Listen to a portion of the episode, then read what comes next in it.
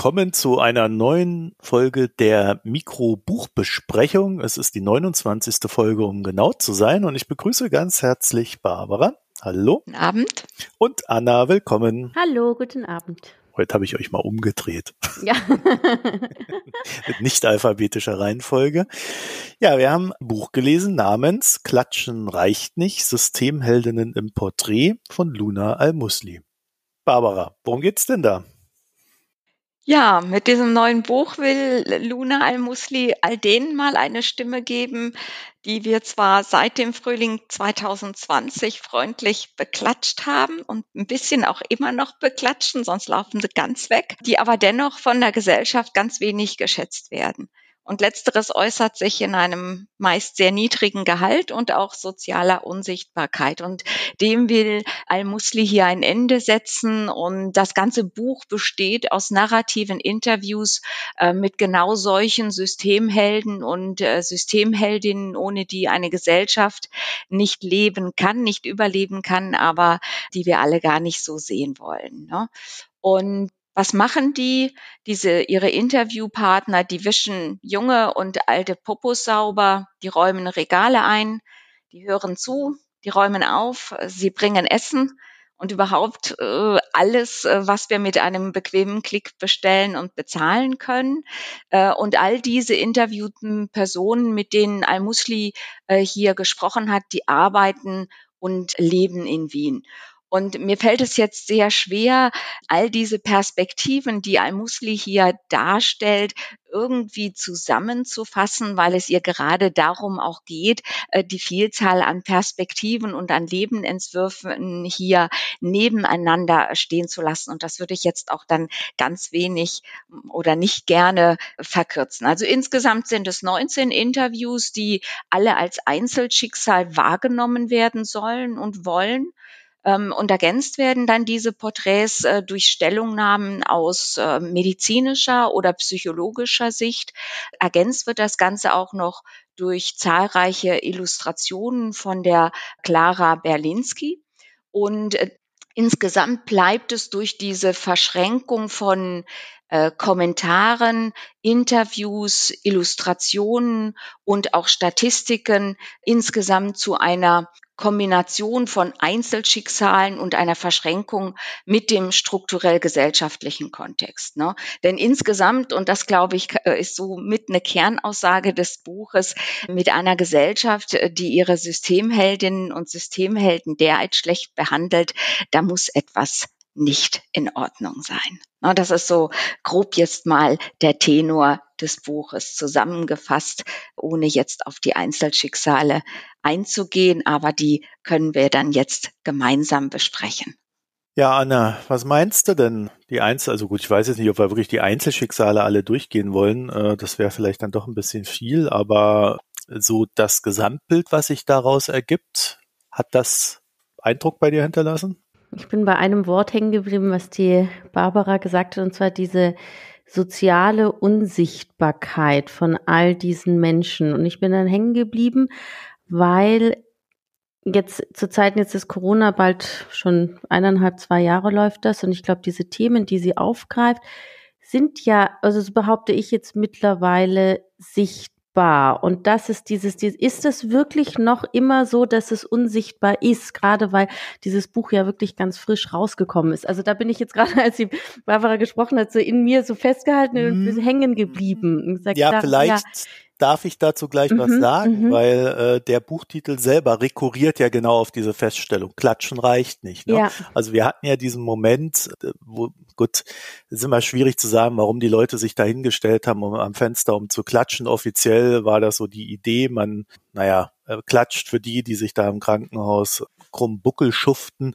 Ich glaube aber, wenn man da mal so psychologisch rangehen würde, und so habe ich das auch aus manchen Gesprächen rausgehört, äh, haben sich die Leute da eher hingestellt, um sich auch selber Mut zu machen. Also ob die da wirklich jetzt für die Systemarbeiterinnen geklatscht haben, ist vielleicht noch die Frage. Aber ich finde, der Titel selber, also diese, dieser Vorgang, der zeigt eigentlich schon, ja, ja, natürlich sehen wir das, natürlich wissen wir das. Wir diskutieren jedes Weihnachten auch vor Corona. Äh, ne? Kannst du auf Twitter gucken, gibt's diese Aufrufe, gebt doch eurem Postfahrer doch irgendwie fünf Euro mhm. mal in die Hand, der mhm. hat doch so viel zu tun und muss immer schuften für euch. Also ich glaube, äh, das Perverse an der ganzen Sache ist, naja, man sieht es, aber es ändert sich nichts. Genau, genau. Richtig. Und das ist so vielleicht auch schon so vorweggenommen eben das, was es dann auch so irgendwo so frustrierend macht. Ja, weil diese eben, wie die Barbara gesagt hat, es sind 19 Einzelschicksale und irgendwie jeden Beruf. Also es gibt so ein, zwei Berufe, die kannte ich auch nicht, so wie dieser Eisenbieger oder so. Ich fand das ganz interessant, irgendwie, wen sie da rausgegriffen hat. Aber grundsätzlich, wir wissen um diese Menschen, um diese Jobs. Ich lese es nochmal und dann kommt doch wieder die Frage, die schon immer herrscht, so und jetzt? Ja, was können wir wirklich tun? Und damit bin ich, also ich glaube, es ist auch nicht die Intention dieses Buches, jetzt auch Lösungsvorschläge zu machen, ab und zu durch diese Statistiken schon oder auch diese Forderungen von dieser Gewerkschaft, wo immer diese Zitate noch eingeblendet werden. Ich glaube nicht, dass das die Aufgabe dieses Buches, aber der Leser, also sprich jetzt ich, denkt ja dann weiter und sagt, hey, was können wir denn eigentlich machen? Es ist ja schlussendlich irgendwie doch frustrierend und ändert sich nichts. Ja, auch jetzt zu Zeiten Corona seit eineinhalb Jahren. Was ändert sich denn? Ja gut, mit Corona sehen wir ja, äh, Barbara, ne, dass die Politik im Besonderen ja doch sehr widerstandsfähig ist, was Veränderungen betrifft. Also selbst Maßnahmen, die man in so einer Pandemie als eher dauerhaft erwartet hätte oder strukturelle Umstellungen. Ich, also ich glaube, das ist jetzt nicht nur in Deutschland so, sondern auch in der Schweiz und in Österreich, die scheinen, die scheint man vermeiden zu wollen. Also äh, lieber hofft man auf darauf, jetzt mal wieder die Situation zu überwinden und dann befindet man sich halt dann irgendwann in der nächsten Welle, jetzt der vierten. Ne? In dem Zusammenhang, ich glaube, es passt schon eben mit diesen strukturellen, weil ich bin ein, ein Punkt, den auch genannt worden ist, hat mich aufhorchen lassen. Es gibt sie spricht, ähm, gibt ja eine wohl eine Umfrage wieder in Österreich, wo die Pflegerinnen oder vielleicht eben ähm, Spitalarbeiterinnen, aber ich denke vor allem die Pflegerinnen gefragt worden sind, wie sie zu ihrem Job stehen und dass 50 Prozent haben angegeben, dass sie gerne oder die Absicht haben, ihren Job zu wechseln, also sprich als Pflegerin aufzuhören. Und dieses diese Umfrage wurde im Juni diesen Jahres gemacht und jetzt, weil jetzt sind wir im November, Ende November und jetzt geht wieder, wirklich die Corona-Situation zieht an und ich habe mir gedacht, oh Gott, diese armen Menschen, jetzt haben sie schon im Sommer gesagt, eigentlich können sie nicht mehr und überlegen sich ihren Job zu wechseln und jetzt zieht das Ganze wieder an. Also das hat mir dann schon auch nochmal zu denken gegeben was passiert. Also was passiert dann danach? Dann werden es nicht mehr 50 Prozent sein, sondern vielleicht 80 Prozent. Und nicht jeder kann vielleicht wechseln, aber so dieser, der Run oder eben das Wegrennen aus diesem Job, das kommt ja dann auch noch auf uns zu. Ja, und die Pflege ist da vielleicht jetzt noch mal ein besonderer Bereich. Ich kenne eine andere Zahl, also aus der Schweiz, ähm, und das hat nichts, nicht nur mit Corona zu tun. Da steigen über 40 Prozent der Pflegenden nach wenigen Jahren wieder aus dem Beruf aus. Und es ist auch so, dass viele der Pflegenden hier inzwischen eine akademische Ausbildung haben. Äh, die gehen an eine Fachhochschule das ist eben auch wirtschaftlich eine hohe Investition, wenn die dann nach wenigen Jahren wieder aus dem Job aussteigen. Es ist auch nicht so in der Schweiz, dass die unbedingt so schlecht bezahlt sind, sondern da geht es wirklich eher um diese schlechten Arbeitsbedingungen, dass sie sehr, sehr hohe Stunden haben. Also 50 ist der Regelfall. Das ist auch äh, tarifvertraglich, glaube ich, vereinbart. Das finde ich immens viel als Regel, äh, als Regelsatz für die äh, Wochenstundenzeit.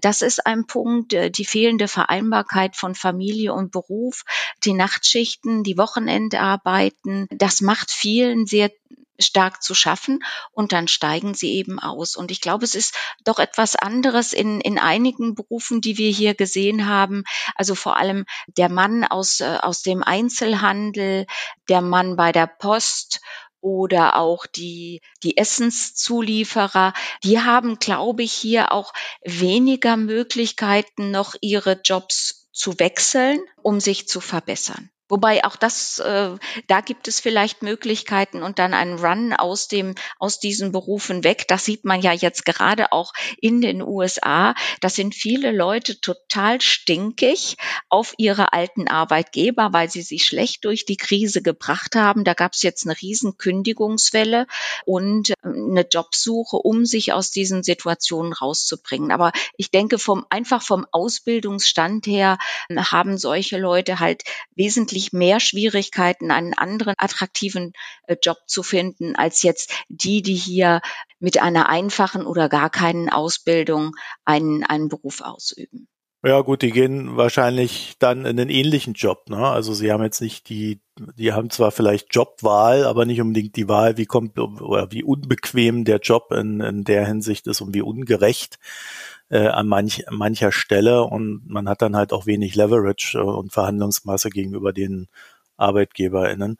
Also das ist eine ganz schwierige Kiste, wenn die Gesellschaft als solche da nicht gegenarbeitet, diese Berufe äh, zu entlasten. Was ich halt total spannend fand an dem ganzen Buch, ist, dass die Wünsche, die die Leute geäußert haben, also ich hätte, wenn ihr mich vorher gefragt hättet, hätte ich euch gesagt, ja, die wollen mehr Geld. Das wäre so das Erste gewesen. Aber wenn, wenn man dann liest, was die Leute selber so sagen, was sie gerne hätten, wo sie sich, äh, was sie sich wünschen, da geht es nicht primär um Geld, da geht es meistens um Entlastung. Mehr Menschen, die diesen Job machen, damit ich nicht für fünf arbeiten muss. Teilweise ja tatsächlich so. Und was ich auch gehört habe, selber in der Schweiz, ist, es ist ja auch nicht nur die Arbeitslast oder wie viele Stunden am Stück, sondern wenn deine Arbeit so auf Effizienz getrimmt ist, dass du pro Patient keine Zeit mehr hast, dann wird dir ja eigentlich, warum du das machst, also das heißt, das Soziale, die Beziehung zum Menschen, dann wird dir ja wirklich die Sinnhaftigkeit deines Jobs genommen. Und da, ich nehme mal vielleicht vorweg, Barbara, es gibt jetzt nächste Woche in der Schweiz eben eine, die sogenannte Abstimmung zur Pflegeinitiative. Und da wurde dann auch, wird ja auch eben, was möchte man verändern im Pflegesystem oder was ist da der Antrag ans Volk? Und ich habe mir das durchgelesen und da geht es dann schon auch immer das Thema Entlastung etc., aber nie diese, dieses, worum geht es eigentlich auch bei der Entlastung und nicht nur, dass du nicht nur zehn Stunden am Stück arbeiten musst, sondern was passiert eigentlich in dieser Zeit? Und das wieder das, das Vermenschlichen der Arbeitszeit. Richtig, und dazu gehört eben auch, dass sie hier wesentlich selbstständiger arbeiten können nicht alle, aber bestimmte Pflegefachpersonen, dass sie hier nicht, ähm, heute können viele ihre Leistungen nur abrechnen, äh, wenn sie von einer Ärztin oder einem Arzt angeordnet worden sind. Auch da zielt diese Pflegeinitiative hin, dass sie hier diese gewissen Leistungen selbstständig direkt mit einer Krankenpflegeversicherung abrechnen können. Das wäre erstmal weniger Bürokratie für alle, weniger lange Wege, ähm, mehr Verantwortung, äh, auch ähm, ja mehr Risiko in dem Sinn für diese Pflegefachpersonen, aber sie könnten eben ihre Pensen dann auch selbstständig äh, bestimmen. Und das, das glaube ich, das ist auch ein Teil der Vermenschlichung zu, hin zu den anderen, für die sie Sorge tragen müssen, aber auch für sich selbst, dass man äh, diesen, diesen Job äh, gut machen kann und auch die Möglichkeiten dazu hat. Ne?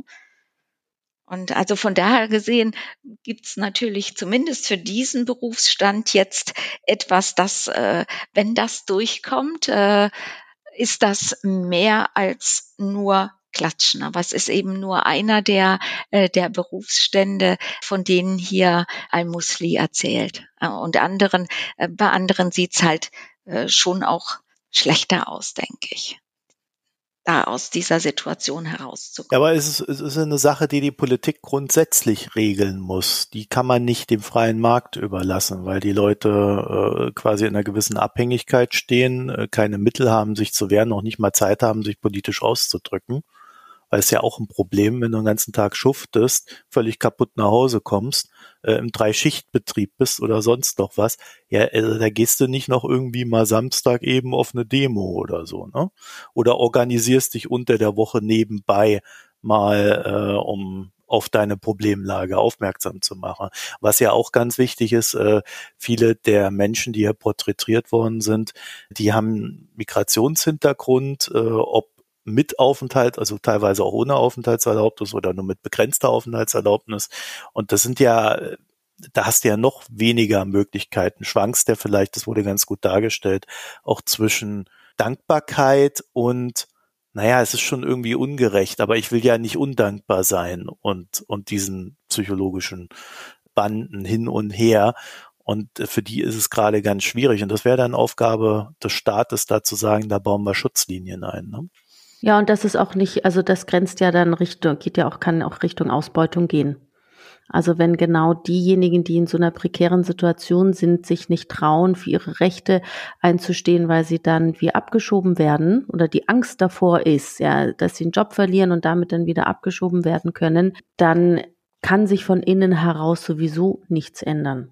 Ich fand eine Stelle noch ganz interessant, dieses, dass, also in dem Sinn, dass anscheinend das Thema ja auch nicht ganz neu ist. Es gibt dieses Beispiel in einem Kommentar, dass 1966, ich weiß nicht, ob ihr euch erinnert an diese Stelle, dass schon 1966, was war das, 128 Koreanerinnen und ähm, also als Pflegerin wurden nach Deutschland gebracht oder in den deutschsprachigen Raum. Ja, in dem Sinn, dass ja schon damals gab es wohl schon da ein, ein Bedürfnis oder eine, eine Lücke am Arbeitsmarkt und dann hat dann diese Pflegerinnen ja dann eingeführt, geflogen und damals dann eben auch mit dem Hinweis, nicht ganz interessant in dem Sinne so, ja, dass wir ja als Deu in Deutschland oder im deutschsprachigen Raum ja dann wie Entwicklungshilfe machen für die in, für, für Südkorea damals, ja, weil wir ja da diese Frauen zu uns bringen. Aber in Grund genommen mhm. war es ja eben schon damals so. Und das finde ich so nicht an, das war 1966. Und ich fand es dann schon interessant zu sagen, okay, Jahrzehnte später sind wir an sich nicht weitergekommen. Ja, vielleicht ist es wirklich das nächste, was wieder passiert, dass wieder ein Flugzeug eben voller Asiaten, Asiatinnen dann ankommen und dann ähm, muss man sich schon fragen, haben wir denn wirklich irgendwas dazu gelernt, aber anscheinend nicht. Ja, vor allen Dingen im Sinne des äh, patriarchalen Gehabes, was ja auch noch da drin steckt, lassen wir den Kolonialismus und den ganzen Kram außen vor. Genau. Da sind wir ja wieder bei Linda Scott. Ne? Es sind dann halt auch oftmals die Frauen oder meistens die Frauen, die diese äh, Arbeiten ausführen. Und da kommt dann halt noch hinzu, ja, äh, jetzt holen wir sie in Deutschland äh, teilweise da äh, aus dem Balkan. Äh, dann fehlen sie dort den Krankenhäusern. Also es ist eine ganz sonderbare Kiste geworden. Aber es ist faktisch halt so, dass wir da einfach Geld sparen und dann äh, lieber, lieber Leute aus dem Ausland holen und die dann hier für wenig Geld arbeiten lassen, als dass wir hier dafür sorgen, dass Menschen in diesen Berufen nicht nur ausgebildet werden, sondern die Berufe so gestaltet werden, dass sie auch lebbar sind. Ne? Also dass man auch äh, von diesem Beruf leben kann. Und da ist ja immer die Frage, wo, wo liegt denn der Wert von etwas. Also wenn ich meine Eltern irgendwie pflegen lassen müsste, ja, würde ich ja sagen, na, das hat ja schon nicht, also nicht nur menschlichen hohen Wert, sondern auch geldtechnisch. Ne? Und aber genau umgekehrt ist der Fall. Da wird gespart und das liegt natürlich dann in dem Fall auch daran, dass äh, man das auf die Familien dann wieder abwälzt und die Familien natürlich nur ein begrenztes Budget haben und dann so dieser Gelddruck da reinkommt. Aber genau dafür wäre dann halt der Sozialstaat ja auch da. Ja, und das ist das, was ähm, ja auch in einem Buch dann rauskommt oder postuliert wird, dieses, dass wir eine Art Neubewertung von Arbeit brauchen.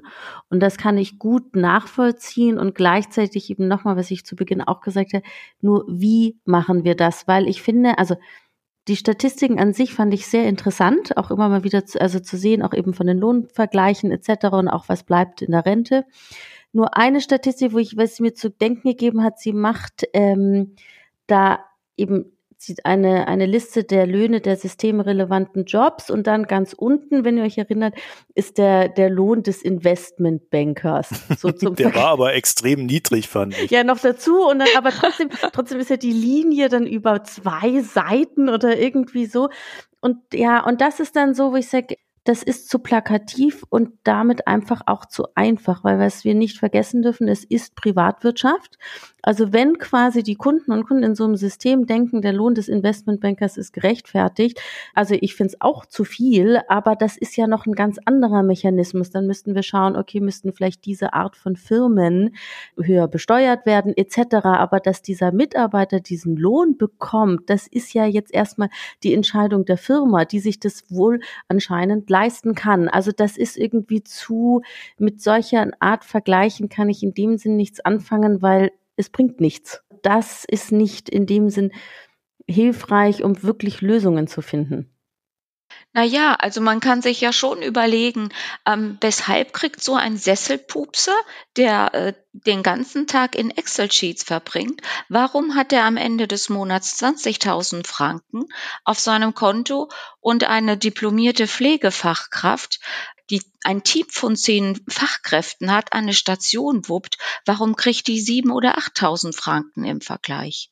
Ich glaube, das ist schon eine legitime Frage unabhängig davon, wie das Ganze organisiert ist. Ob das eine, es gibt ja auch Privatkliniken. Für mich ist einfach die Antwort in dem einen, dass wir als Kunden bei Banken einfach nach wie vor zu viel zahlen. Ja, weil diese Löhne ja an sich nicht gerechtfertigt sind. Aber woher kommt denn der Lohn? Das zahlen wir Kunden ja. Also wir zahlen einfach zu viel. Und es ist für mich ein, also für mich ist es einfach ein anderes Thema. Und eine, eine Pflegefrau in einem öffentlichen Krankenhaus oder sei es natürlich schon auch in privaten Kliniken, aber das ist ja dann der Entscheid der privaten Klinik oder des Staates. Also ich finde, ähm, ich kann da nicht mit den Vergleichen wirklich da was anfangen. Hm, ich fand den gut. Mir hat das gefallen. Das war auch so ein bisschen Provokation, weil es einfach zeigt, das ist ja an sich äh, vom körperlichen und das ist sicherlich jemand, der sich menschlich auch äh, aufregt und genervt ist äh, ab und an. Aber warum soll der ein Vielfaches von dem äh, erhalten, als das, was, also ich glaube, eine Pflegefachkraft hat schon sehr viel Verantwortung, wenn sie in einer Leitungsfunktion ist. Und das ist durchaus vergleichbar. Das sind, das ist Verantwortung über Überleben, muss Krisen meistern. Ähm, und aber es ist ja keine ethische Diskussion. Das kann natürlich auch systemische ja. Risiken beinhalten. Das haben wir hier alle erlebt. Ich finde das nicht gerechtfertigt und ich glaube, das kann man auch mal an der Stelle in diesem Buch sagen. Es soll ja kein Feindbild sein. Es geht ja auch nicht darum, dem den anzuschwärzen, äh, sondern dass die anderen zu wenig kriegen für das, was sie leisten. Ja, ich habe das jetzt auch gar nicht so äh, hundertprozentig ernst in dem Sinne genommen, ja. dass es jetzt das ultimative Argument wäre für oder gegen etwas, sondern es äh, war halt der Hinweis auf ein Ungleichgewicht. Und das, das besteht ja auch. Das ist ja, glaube ich, unbestritten auch zwischen uns hier. Nein, aber es ist ja einfach keine, also eben aus einer moralisch-ethischen Sicht, ja, und sagen wir, das eine ist Arbeit, das andere ist mir klar. Es hilft nur nicht, um Lösungen zu finden weil da etwas verwechselt wird, ja, weil du immer sagst, das eine ist eben der Investment, du hast da die Anteilseigner und wenn die Aktionäre finden, ihre Mitarbeiter, die Mitarbeitenden verdienen einfach noch so viel, also das ist, ist einfach ein anderes System und es geht doch darum eigentlich, also man möchte doch in dem Buch aufzeigen, wie die Situation ist und etwas ändern und diese Art von Statistik hilft mir dabei gar nichts. Ja, das ist so. Also es will ja schon und oh, so, ja. Jetzt bist du aber. Ja, aber es ist so zu, zu ah. ähm, es ist zu einfach. Also damit macht sie sich. Ja, so aber einfach. das ist ja nicht das Hauptargument des Buches. Also deswegen, ich habe, ich würde das jetzt gar nicht so hochgewichten. Das war halt, ich habe das auch eher scherzhaft mit so einem Augenzwinkern gesehen, weil die Zahl eh völlig absurd war. Also äh, ich kenne keinen Investmentbanker, der nur irgendwie viereinhalbtausend Euro verdient oder was da stand. Also also Investmentbanker, ja Banker, klar. Ja, also da da gibt's sicherlich ein paar, aber da war ich eher über die Zahl irritiert als über, über den kleinen, äh, über den, den überzogenen. Wir legen dann auch den Fokus schon wieder auf die, die es hier haben und sind wieder nicht bei denen, die es die vielleicht mehr Geld brauchen oder die, die mit 35 einen Bandscheibenvorfall haben, weil sie sich körperlich verausgaben. Die, ich zitiere jetzt mal so eine von aus einer Seite, die ich gerade aufgeschlagen habe. Wie soll man seine Freizeit genießen, wenn man jeden Geldschein umdrehen muss? Und vielleicht bleiben wir lieber mal bei diesen Personen und gehen nicht wieder zu denen, die sowieso alles haben. So, Anna. Jetzt haben wir es dir aber gegeben. ja, nee, deshalb sage ich ja, und da jetzt die Lösungen finden. Das ist ja das und nicht ähm, ja. plakative Vergleiche ziehen. Egal, ich sage nur einfach, wie ich das, äh, wie ich das jetzt einfach. Ich würde deinen Punkt akzeptieren, aber es, ich, ich habe es wirklich nicht für kriegsentscheidend Nein, sage ich ja auch nicht. Habe ich ja nicht Ding, gesagt. Es ist mir nur etwas. Ich habe gesagt, ich habe ja auch gemeint, dass ich die Statistiken gut fand, außer dieser Aufstellung. Dieser genau, ja. genau. Aber es spielt eben. Also ich finde, es geht ja eher darum, dass ich meinte, dass ähm, die Lösungen zu finden, ist so herausfordernd. Und ich glaube auch nicht, dass das Buch wollte ja eben dieses, das nochmal sichtbar, sichtbar machen der Einzelschicksale und nicht irgendwie jetzt an Lösungen, weil das ist, ist ja nicht, da hat sich jetzt das Buch jetzt nicht zur Aufgabe gemacht. für mich war wesentlich entscheidender halt dieser Punkt, dass die Leute eigentlich immer fast durchgehend gesagt haben, also es gab natürlich ein, ein ich glaube einmal eine sehr klare Aussage Richtung mehr Geld wäre schon okay, aber das weitestgehend eher dominiert hat, ich will Entlastung haben. Ne? Und äh, dass auch die Arbeitsbelastung dieser Berufe und das bestätigen ja auch die Studien, die wir zu diesem Thema kennen, dass die Arbeitsbelastung sich da doch äh, erheblich erhöht hat. Ne? Also ich habe jetzt zum Beispiel heute noch mit der Bettina, Bettina Kohlrausch vom WSI einen Podcast aufgenommen. Die hatten da auch nochmal untersucht, dass Frauen bei den ganzen Hilfsmaßnahmen, die die Regierungen gefahren haben, auch einfach schlechter weggekommen sind als die Männer. Ja, wo eigentlich auch klar ist, ja, also da, da sind systemische Probleme vorhanden und die potenzieren sich dann in solchen Krisen, als dass man sie halt auch noch äh, mitdenkt und versucht gleich zu verhindern, dass diese Probleme weiter entstehen.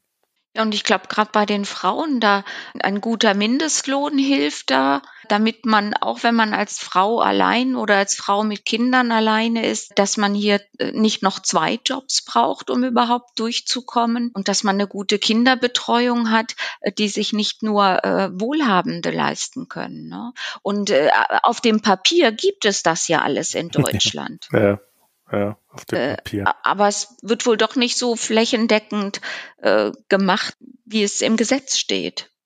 Es geht ja noch weiter. Ich fand dann auch interessant, wie sie, also noch diese andere, ich weiß nicht, ob das eine Statistik war oder in den Kommentaren, dass die alleinerziehenden Mütter, die unter anderem abhängig sind von den monatlichen quasi Überweisungen der Männer, die dann aber selber im Corona ihre Jobs verloren haben, so, und sie ja dann damit, weil sie Unterhalt beziehen, also oder Unterhalt berechtigt sind und damit ja dann auch eben, wenn das Einkommen sich reduziert des ehemaligen Ehepartners, dass sie dann auch weniger bekommen. Also es ist ja nicht nur die Frau an sich, die dann benachrichtigt, sondern sie hängt ja dann auch wieder von dem Mann an. Und das heißt, dass alle die, die in diesen, ähm, aus diesen Milieus kommen, das ist wie so eine Spirale nach unten. Ja, diese, wie sie, wie, wie sie dann auch noch eben die Frau von einem Mann abhängt, der, der verliert dann den Job. Es muss gar nicht die Frau sein und die Frau ähm, hängt dann auch wieder mit drinnen. Ja, sind denn, sind denn diese Jobs so wenig angesehen, weil Frauen sie machen? Oder sind oder schwieriges Thema, glaube ich. Nehmen, machen nur Frauen den Job, weil der Job schlecht angesehen ist und Männer ihn nicht wollen. Also es ist auf alle Fälle so, dass wenn Männer in einen Job reinstoßen und immer häufiger werden, dann steigen auch da die Gehälter. Genau. Also dadurch ist es recht offensichtlich, dass äh, diese Jobs, naja, wo Frauen dominieren, auf alle Fälle schlechter bezahlt werden. So, dann ist äh, das nächste Ding ist, dass Frauen mehr dazu neigen, sich in, in diese Kümmerberufe reinzugeben, wie man so böse sagt, soziale Prägung und so weiter. Also wenn du mich fragst, wenn das dann um genau diese Berufe sind, die am schlechtesten bezahlt werden, dann haben wir vielleicht selbst gesellschaftlich ein grundsätzliches Problem. Einmal, dass man die Arbeit von Frauen nicht anerkennt und einmal, dass man generell Kümmerarbeit, also soziale Arbeit, äh, auch nicht anerkennt. Und äh, wo in der Schleife da was anfängt, ist vielleicht auch einfach egal, weil es beides Faktoren sind, die in der Gesellschaft nicht dominieren sollten. Ja, und aber ich möchte noch schon noch ähm, betonen, dass sie hat ja schon auch, ich weiß nicht, ich habe es mir gerade nochmal angeguckt, ich weiß nicht, ob es 50 Prozent ist, 50-50, aber zumindest 60-40, glaube ich, die Beispiele sind schon auch Männerberufe. Also Männerberufe in dem Sinn der Postbote, ja, ja, der Fahrradkurier. Das wollte ich nochmal sagen, dass es eben jetzt nicht nur, also es kommt in den Statistiken, Kommentaren wird sehr stark auf die Frauen dann sich nochmal bezogen, aber nicht, sie macht das jetzt, also das, und das finde ich eigentlich auch das Interessante, dass sie wirklich in den Berufsfeldern da auch andere Felder raussucht und sagt, auch der Lager, also auch der Lagerarbeiter oder der Mitarbeiter in der Lebensmittelhandelskette sind auch betroffen und das sind, das sind Männer oder männliche Berufe auch. Eine Sache haben wir unseren Hörerinnen und Hörern ja noch ganz verschwiegen. Es ist ein unglaublich schönes Buch, ne? Also ich habe die Illustrationen zumindest schon erwähnt, aber ich habe sie noch nicht bewertet in der Einführung. also man muss dazu sagen, äh, eigentlich alle Bücher von Luna Al-Mussi haben so ein ähnliches Prinzip oder ich will jetzt nicht sagen ein gleiches. Äh, sie sind geschrieben und illustriert und als, als Buch auch sehr schön. Anna. Ja, nee, Oder gut, ja, bist du da anderer Meinung? Nein, nein, nein, genau. Ähm, nee, ich glaube, ich bin neutral. Also es ist irgendwie so, ja genau. Also es ist irgendwie ist gut, aber es ist jetzt auch nicht ganz vielleicht mein Stil, aber es ist auch nicht schlecht. Also deshalb in der Mitte. Also die Illustrationen, die haben, ich weiß nicht, ob das absichtlich ist, weil das sind ja zwei junge Frauen, die aus einer ganz anderen Sozialisation kommen, äh, die das Buch zusammen gemacht haben. Aber das, mich erinnern diese Illustrationen an alte sozialistische Darstellungen. So mit diesem Rot, Schwarz, ah, Weiß aus den alten Arbeiterzeitungen. Ich weiß, was mhm, du mhm. meinst. Äh, vielleicht ist es sogar eine gewisse Absicht aufgrund des Themas, aber sie haben noch mal einen eigenen Stil drin. Also es ist nicht diese, diese Sozialismus, äh, proseitig jetzt fast gesagt. Also es ist nicht dieser sozialistische Stil aus den 70ern, 60ern, den, den du wahrscheinlich meinst. Ja, so wie, äh, so wie Holzschnitt ein bisschen. Ja. ja so dieser so, sozialistische Realismus oder wie man das nennt. Nein, ich denke auch, das ist äh, wahrscheinlich, ich nehme an, die kennen das vielleicht nicht mal, weil das äh, ist ja heute irgendetwas, was, was man vielleicht in der Kunsthochschule auch nicht mehr Barbara, bespricht. Na? Also Historie lernen die alle, auch die jungen Leute. Wenn die Jugend natürlich zu nichts zu gebrauchen ist, das wissen wir ja alle seit Jahrtausenden. Nein, aber äh, also ich finde das sehr schön. Mich hat das total angesprochen. Ich bin aber auch ein Fan dieser Machart. Also ähm, ich finde, das verleiht dem Ganzen nochmal so eine Zusatzaussage und legt einen Fokus. Und ich finde dieses Fokuslegen von der äh, Kuration her sehr gut. Bis auf die eine Grafik, Anna, ne? Also über die müssen wir noch mal reden. ja, genau. ja, nein, nein, ist gut. Ja, jetzt vielleicht dann doch noch die Frage, äh, die ich mir dann trotzdem auch gefragt habe, ob es jetzt wirklich dieses Buch braucht. Ja.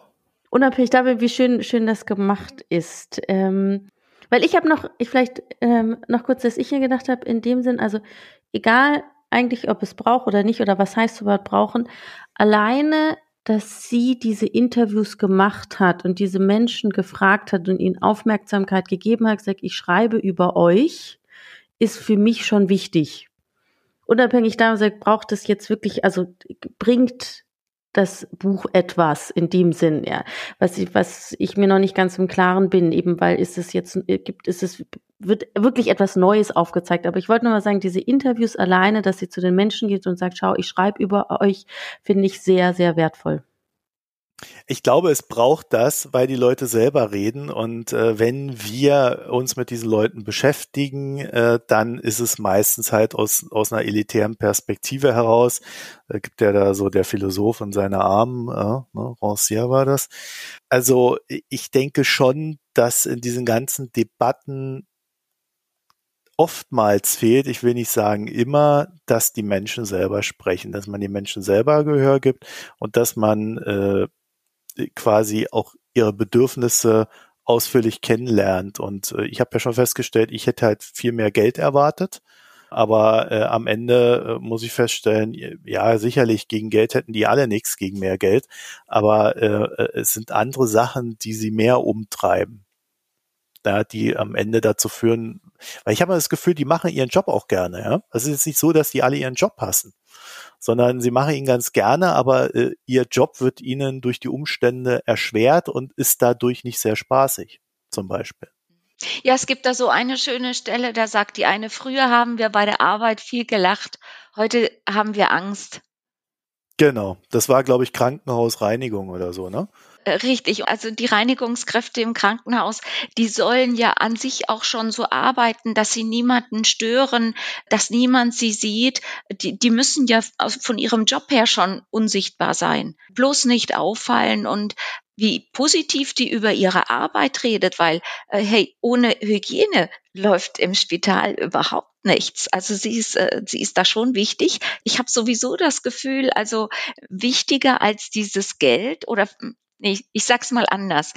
Ich glaube, dass viele gar nicht so sehr das Materielle einfordern, weil eine Mehrheit derer, die hier interviewt werden, unter einem ungeheuren Anpassungsdruck stehen, weil sie ja auch Ausländer, Ausländerinnen sind. Mhm. Und äh, sie wollen hier dazugehören und leisten ihre Arbeit und haben dieses doppelte Problem, dass sie da eine Arbeit machen, die andere nicht machen wollen und auch nicht als zugehörig erkannt werden. Und ich glaube, deshalb äh, ist das, äh, sind die auch besonders bescheiden, also zumindest die, die hier zu Wort kommen, ähm, und, und, und, und fordern materiell gar nicht so viel schon das, was man eben braucht zum Leben, aber das ist jetzt nicht der Fokus. Und da denke ich, das ist vielleicht schon auch so äh, ein Anpassungsdruck, unter dem sie stehen. Bloß nicht zu, zu laut, zu fordernd sein, damit man nicht sagt, oh, guck mal, was wollen die denn hier? Das wäre ja noch eine Zusatzfrage, der man mal nachgehen müsste. Kann durchaus sein, ja. Aber wie gesagt, ich hatte halt wirklich den Eindruck, dass es denen auch um, um Entlastung in der Arbeit geht, weil es einfach zu viel wird auch. Ne? Genau, und, und das passt dann auch wieder gut zu dieser Pflegeinitiative. Ja, gut, das ist jetzt wieder nur einer der äh, Berufsstände, also hier in der Schweiz. Der Bundesrat, also unsere Regierung hat im Grunde genommen versucht, diese Abstimmung nächsten Sonntag zu verhindern und hat einen Gegenvorschlag unterbreitet, der äh, sehr viel Wert legt auf mehr Geld äh, für die Ausbildung, auch bessere Bezahlung, damit man verhindert, dass die Leute nach vier, fünf Jahren wieder aussteigen. Und die Initianten, also die, die hier diese, diese Abstimmung äh, lanciert haben, äh, die haben gesagt, es geht eben nicht nur um, äh, um genügend Pflegepersonal äh, und genug Geld, entsprechende Entlöhnung, äh, sondern es geht uns wirklich um die strukturellen Arbeitsbedingungen. Also dass, dass, dass man das nicht äh, 20, dass eine Krankenschwester für Krankenschwestern nennt man sie ja nicht mehr, also dass die Pflegekräfte nicht für 20 Patienten und Patientinnen zuständig sind, sondern dass es hier äh, bestimmte Zuordnungsmuster gibt, die äh, wirklich dafür sorgen, dass die Leute entlastet werden. Und das ist viel teurer, als einfach nur das Gehalt zu erhöhen. Ne? Genau. Vor allen Dingen muss man äh, da das Denken ändern und das ist ja noch viel schwieriger. Da würde ich sagen, kommen wir mal zum Fazit. Anna, willst du anfangen? Ja, also wie ich schon, schon gesagt habe, ich finde es sehr wertvoll, dass sie diese Interviews gemacht hat. Dass ich jetzt sagen würde, ich würde, würde ich das Buch jetzt empfehlen zum Lesen, ähm, ich glaube, das soll sich jeder Zuhörer oder Zuhörerin selber entscheiden, in dem Sinn. Also, weil ich kann da jetzt nicht wirklich, also weil ich noch eben in mir noch die Fragestellung habe, braucht es wirklich das Buch, um an eben nochmal auf, also dieses, was ich eingangs gesagt habe, diese Sichtbarkeit, weil ich glaube zu, ich behaupte, es ist sichtbar und wir müssen jetzt wirklich an den Lösungen arbeiten und da was tun. Barbara? Ich würde das Buch empfehlen. Natürlich steht ähm, Luna Al-Musli hier im Moment in starker Konkurrenz, auch zu anderen Beiträgen. Ne, das Thema ist ja jetzt aktuell und äh, sie hat aber nochmal einen anderen Blick darauf, äh, weil sie wirklich, äh, erstmal ist das jetzt der Fokus Österreich und sie hat eine ganze, ja, eine große Fülle von unterschiedlichen Berufsbildern. Das finde ich sehr stark an dem Buch und ich finde es auch äh, sehr schön gemacht und äh, diese Verschränkung von strukturellen Elementen mit den einzelnen Stimmen, das finde ich durchaus gelungen. Ich glaube, man liest das Buch nicht an einem Stück, weil so wie wir das jetzt vielleicht gemacht haben für die Buchbesprechung, weil natürlich schon auch die Porträts sich dann äh, ähneln. Aber ich glaube, man kann sich auch wirklich äh, das Buch immer wieder hervorholen und dann, dann liest man sich äh, mal das Interview durch mit der Hala oder man liest sich das durch mit der Antonia oder wer sonst noch äh, hier alles äh, interviewt wird oder auch den Kommentar der Ärztin. Das muss man nicht an einem Stück lesen und ich, ich glaube, es ist, äh, es ist wirklich, es sind schöne kleine Vignetten äh, und ich wünschte, da würde mehr passieren. Von daher glaube ich, lohnt sich die Lektüre. Ja, also ich würde es auch gar nicht so sehr an der Frage festmachen, äh, bringt das was, weil ich glaube, das ist bei solchen Büchern, äh, die Menschen eine Stimme verleihen, eigentlich immer so die, die letzte Frage, die ich stellen würde, weil ja grundsätzlich es so ist, dass Menschen eine Stimme zu verleihen etwas bringt, nämlich dem Menschen ihre Stimme verdient zu haben. also da würde ich mich jetzt nicht so dran orientieren. Was man halt, glaube ich, dazu sagen muss, die Geschichten sind so alle so vier, fünf Seiten lang. Ne? Also das Buch hat 170 Seiten, da sind Illustrationen drin, da sind Grafiken drin, dann sind, glaube ich, drei oder vier Fremdtexte noch mit drin, ne? die so quasi so einem kurzen Kommentar entsprechen. Und äh, dadurch sind diese einzelnen Geschichten gar nicht so lang. Man hat auch nicht so mega viel zu lesen, aber so äh, im Gesamtbild ergibt sich halt so eine so eine Problemlage, die man erahnen kann und die halt über diese reinen Gelddiskussionen, die zumindest in der deutschen Debatte sehr stark sind, halt wirklich hinausgehen. Und äh, ich mag eigentlich immer dann Bücher, wenn sie sich recht nah an den Menschen orientieren und das ist hier halt gegeben. Ja, ich habe das äh, just heute jemandem zum Geburtstag geschenkt. Also ich glaube, damit habe ich mein äh, Statement auch schon getroffen, ob ich das äh, jemandem zum Lesen empfehlen würde. Also von mir klares Ja, auch äh, gerade weil es auch vielleicht auch so ein Weihnachtstisch ganz nett aussieht. Es passt ja auch farblich zur Weihnachtszeit. Ja, absolut, absolut. Ja, Barbara, was lesen wir denn als nächstes?